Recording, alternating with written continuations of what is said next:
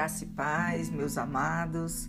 Samara Queiroz, da Cidade Viva, com vocês hoje para falar sobre alegria, sobre felicidade, mas a felicidade e a alegria advindas de uma atitude nossa, uma atitude minha e uma atitude sua, que é sobre a confissão de pecados, a admissão dos nossos próprios erros, essa confissão, essa aceitação, essa declaração esse arrependimento.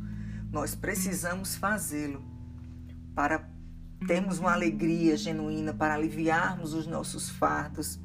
E onde é que a gente encontra isso? Em toda a palavra de Deus, ela nos orienta a esses momentos, né? essa reflexão, essa, esse encontro consigo mesmo e o que é que está de errado, o que é que está havendo aqui comigo.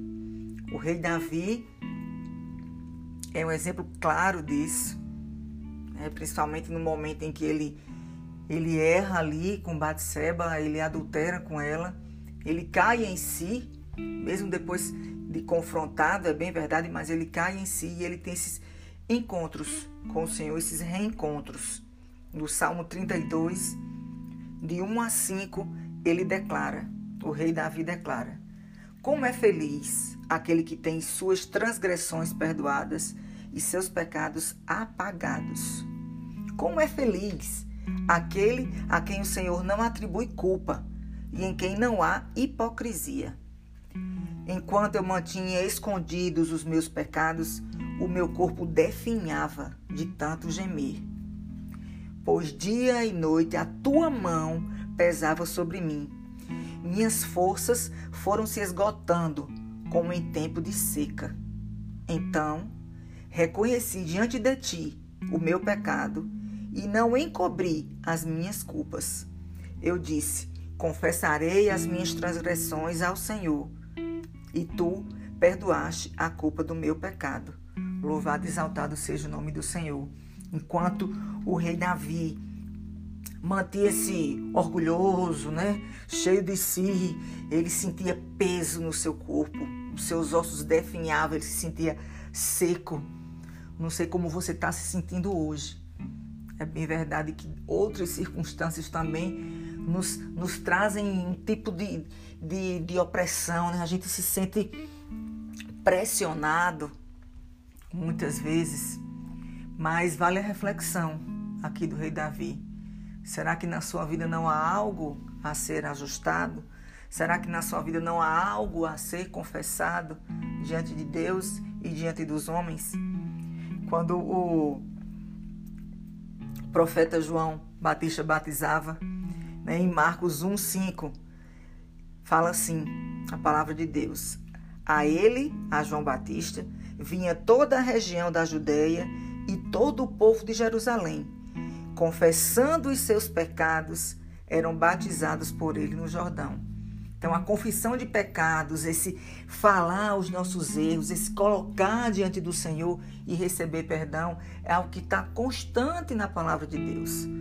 Desde o Antigo Testamento até o Novo Testamento, isso é um, um hábito, uma disciplina, porque nós precisamos, nós lutamos, guerreamos contra a nossa vontade. A vontade de Deus é a nossa própria vontade, nos fazem pecar e esse pecado vai corroendo o nosso dia a dia, vai tirando a nossa alegria, porque o pecado vai se enchendo, inflamando dentro de nós, a ponto de militar o tempo todo.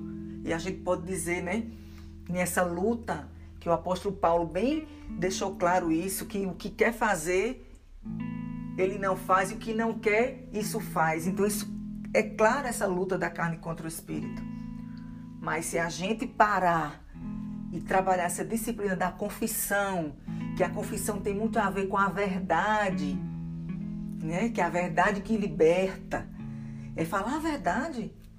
A verdade em amor, muitas vezes, né? Às vezes você vai retendo, né, mágoas no coração. Isso vai se tornando um pecado porque você consegue começa a agredir as pessoas, com, começa a não abençoar mais as pessoas, porque entra no julgamento e um pecado vai puxando o outro, viu? a ira, a discórdia, a inveja, uma coisa vai puxando outra dentro de você. E quando você vê, você está seca, aquela pessoa amarga, que não consegue mais sorrir. Né? Pare diante do Senhor. Veja a sua verdade, se olhe no espelho e diga: Senhor, tenho pecado contra ti, Senhor.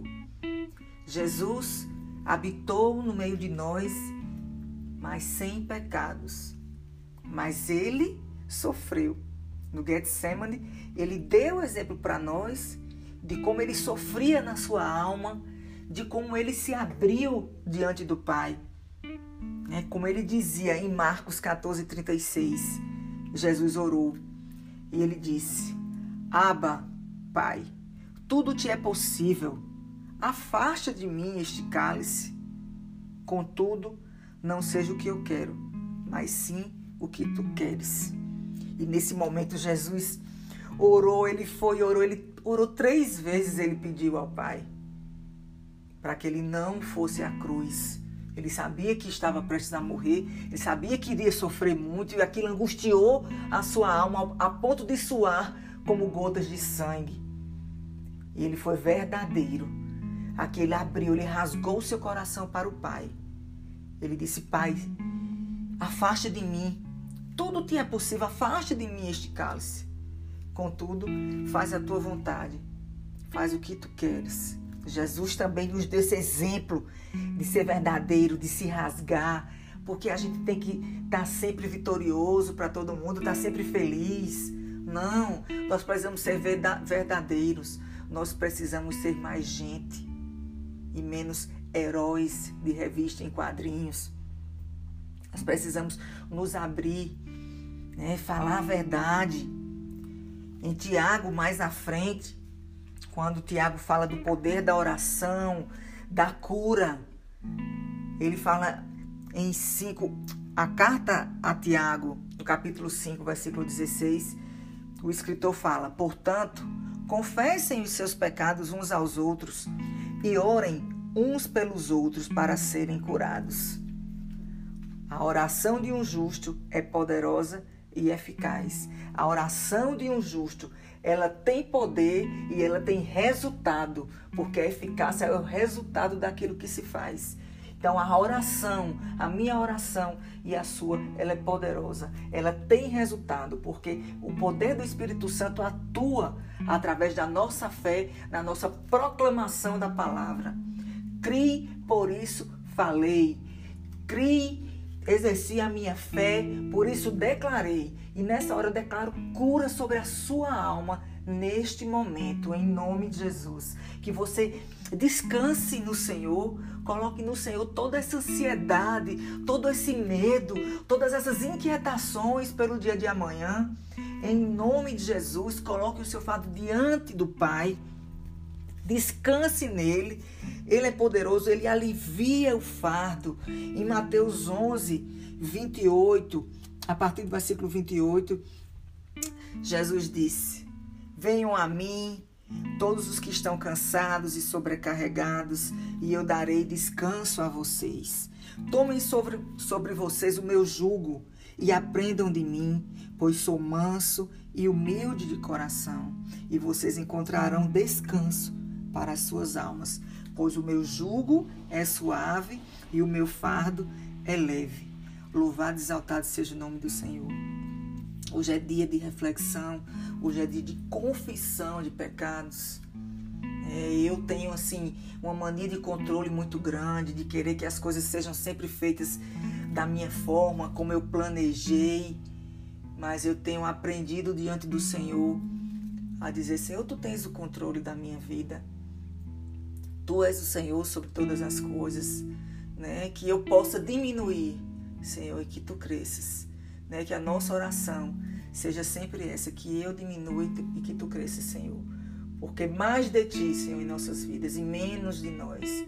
Menos de mim e mais de ti, Senhor. Porque quanto mais eu crescer, mais cheio de pecados eu serei. Quanto menor eu for, quanto mais cheio de ti, mais feliz eu serei, mais cheia da tua graça, Senhor porque eu quero descansar no teu colo. Quero colocar todos os meus pesos os teus pés, porque tu falas para mim e para você nesta manhã. O meu jugo é suave e o meu fardo é leve. Confesse seus pecados diante de Deus e diante dos homens. O Senhor vai te curar. O Senhor vai trazer a alegria e o fortalecimento daquele que vive feliz e leve, porque encontrou perdão dos seus pecados diante do Pai. Que Ele te abençoe poderosamente neste momento, em nome de Jesus. Amém.